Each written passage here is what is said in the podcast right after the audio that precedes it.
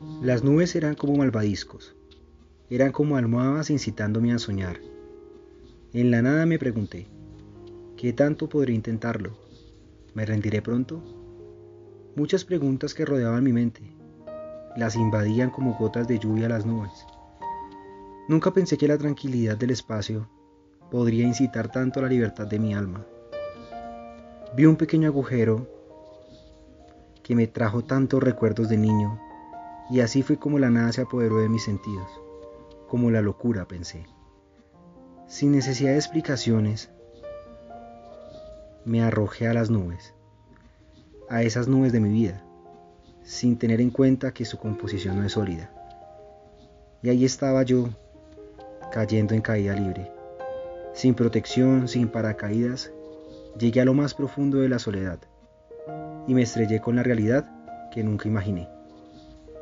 Nadie a mi alrededor, todo oscuro, los sonidos eran inexistentes.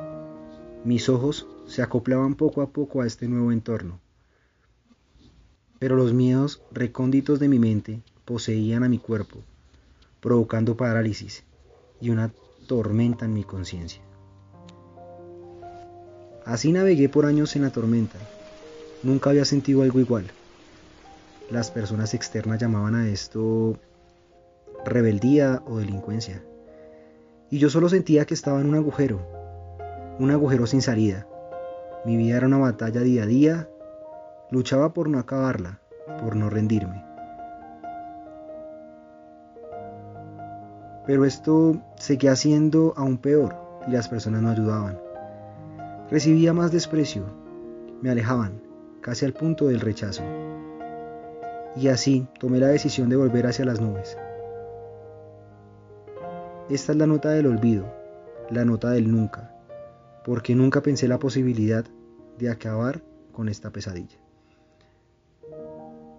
Y el último recuerdo agradable son esas nubes, esas nubes alcolchonadas que simulaban mis sueños. Es desastroso, pero llegó el momento de reiniciar mi vida, como si de un chip se tratara. Pellizco este lápiz hasta hallar la calma de mi conciencia. Lleno de sangre y avanzando tembloroso, llegó el final con este punto.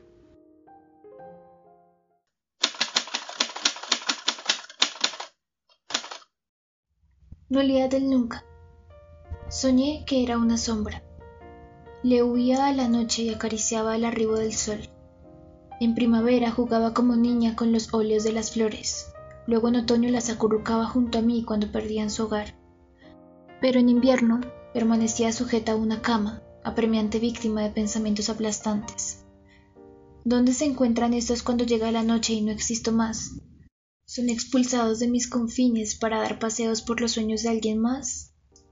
Supuse ser el motivo ocasional de discusiones filosóficas sobre la locación de mi alma, como si existiese. La erudición discutía sobre aquello, suponiendo superioridad por permanecer en la contención de un cuerpo. No sabían que yo bailaba con las grietas dibujadas en el asfalto, que cantaba con la atmósfera cuando ésta se tornaba opaca, que abrazaba alteridades indistintas en la vasta multitud del mundo, que sentí la compañía presente de la insondable nostalgia que suscita un atardecer sin espectadores. Cuando desperté, pensé ser nubla en las mañanas frías de Bogotá. Me sentí diminuta, revistiendo mis vestiduras y cuestionándome sobre mi alma. ¿Dónde está la condenada? ¿Y por qué cuando la menciono pienso que Dios no habita más en el mundo? ¿Será acaso aquella sombra en la víspera de la somnolencia. Su locación me confunde. Me pregunté irasciblemente respecto al elevado deseo asfixiante de vivir en libertad, aun cuando nunca había experimentado la determinante que por momentos he considerado más bien la creación del mundo en desesperación. Mientras caminaba apresurada, escribí un testamento dirigido a nadie, con aspiración al infinito. Sombra, amiga sombra, Aquel sueño azaroso donde tallé resultó ser más bien la resurrección en la búsqueda de hallarme en ti.